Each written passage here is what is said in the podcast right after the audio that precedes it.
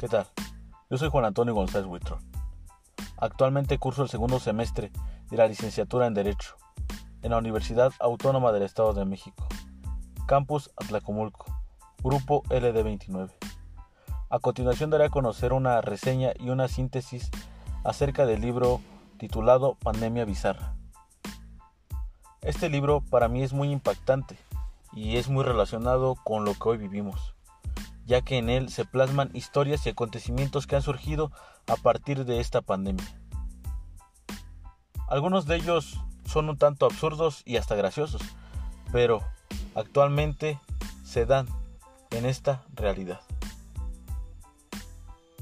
Comencemos con uno de los temas de un presidente de los Estados Unidos de América, el señor Donald Trump.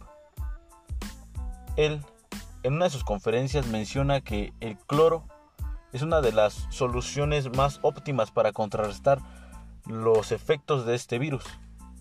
Obviamente la falta de conocimiento, la falta de, investigar y de, informarse hizo que una parte de la población tomara como una solución óptima esto que el presidente menciona. También hace mención mucho en el libro que el señor presidente de México, Andrés Manuel López Obrador, no ha sabido llevar de una manera adecuada esta pandemia, ya que desde el principio se centró más en poder vender el avión presidencial, que hasta la actualidad no se ha vendido.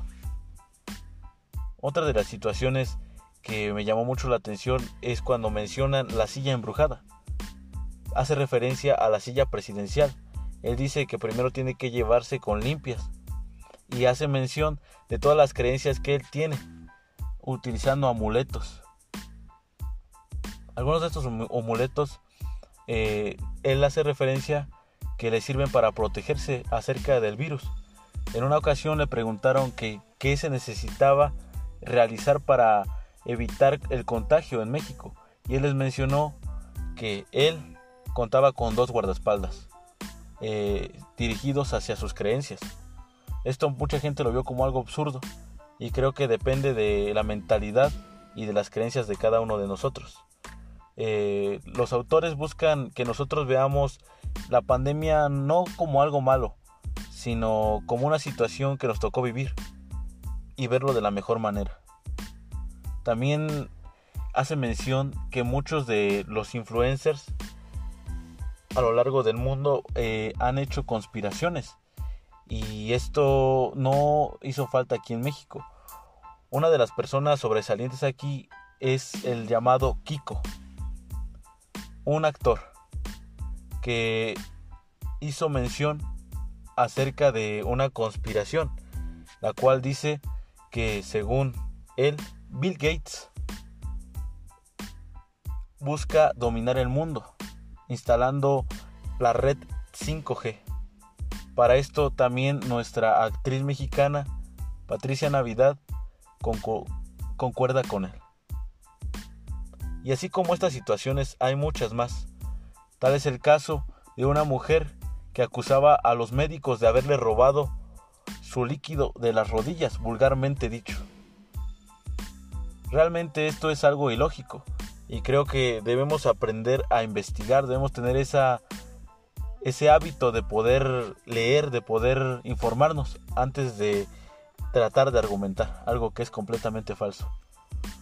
Así como esto, creo que hay muchos casos donde la gente ha creado diversas opiniones, diversas situaciones donde mencionan, donde nos dicen que la pandemia es más es más algo político debido a que buscan, buscan dominarnos, buscan intimidarnos y de igual manera buscan poder influir en nosotros.